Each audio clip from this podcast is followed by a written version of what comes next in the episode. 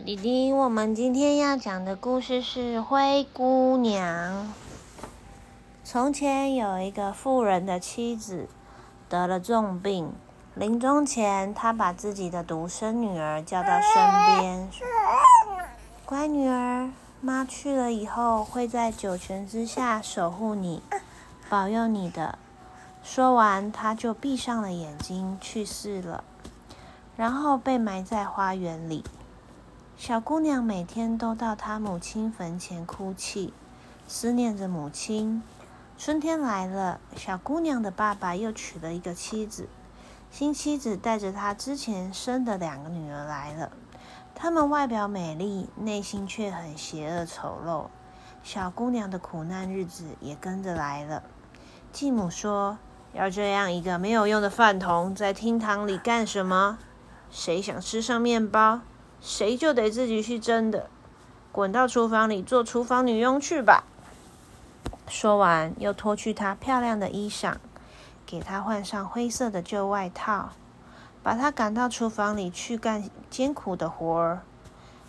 每天天不亮就起来担水、生火、做饭、洗衣，而且还要忍受她们姐妹对她的漠视和折磨。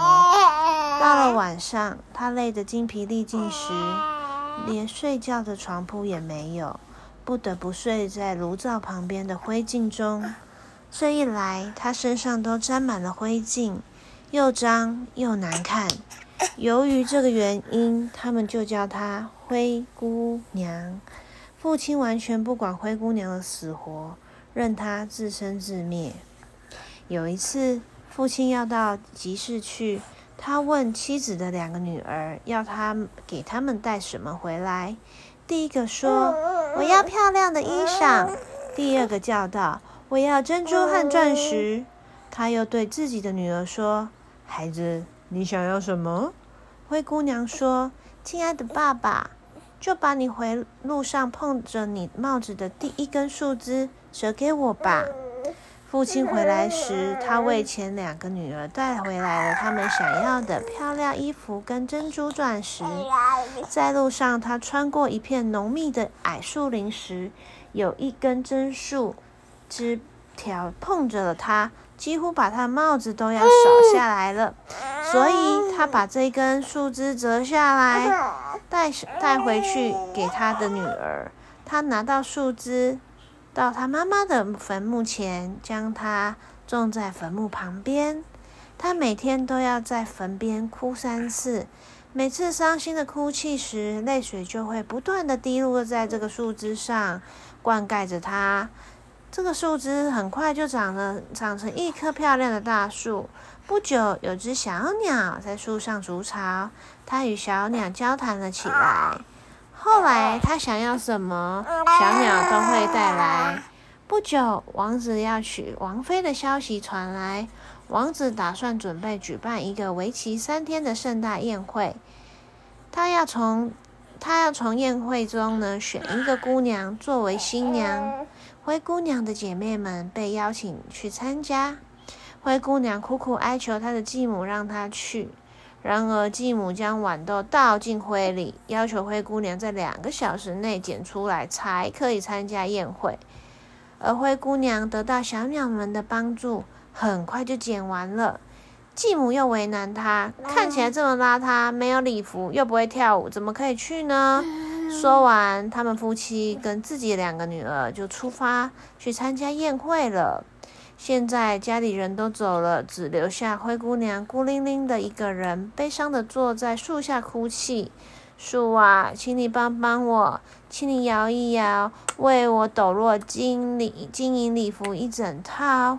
这时，他的朋友小鸟从树上飞了出来，为他带了一套金银制成的礼服和一双光亮的水晶舞鞋，还有一辆漂亮的南瓜马车哦。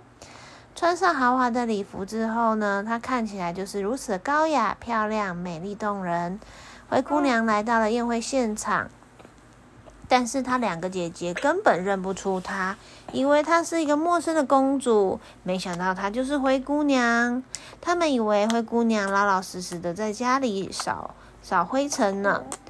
王子看到她，很快的向她走来，伸出手挽着她，请她跳起舞来。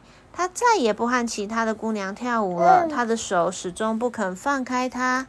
每当有人来请他跳舞时，王子总是说：“这位女士在与我跳舞。”他们一起跳到很晚，他才想起必须要在午夜十二点之前回去。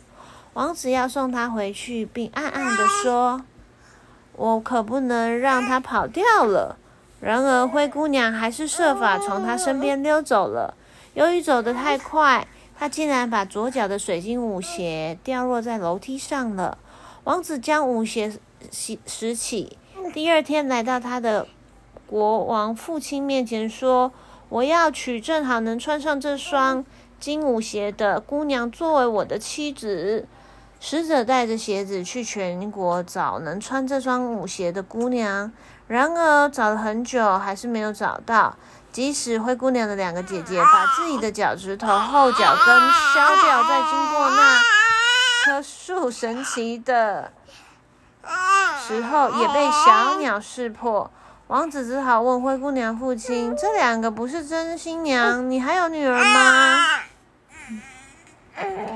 父亲回答说：“没有了，只有我前妻生的一个叫灰姑娘的小邋遢女儿，她不可能是新娘的。然而，王子一定要她把她带来试一试。”灰姑娘先把脸和手洗干净，然后走进来，很有教养地向王子屈膝行礼。王子把舞鞋拿给她穿，鞋子穿在她脚上，就像是专门为她做的一样。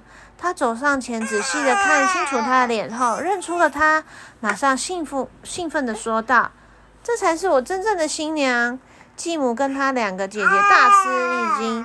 当王子把灰姑娘扶上马车时，他们气得脸都发白了，眼睁睁的看着王子把她带走。他们来到树旁边，小白鸽唱着：“回家吧，回家吧，快看那只鞋，王妃。”这是为你做的鞋，王子，王子，快带新娘回家去。坐在你身边的才是真正的我新娘。鸽子唱完之后，飞上前来，停在灰姑娘的右肩上。他们一起向王宫走去。弟弟，妈妈讲完了，你还没睡着，但是我们要睡觉喽，晚安喽。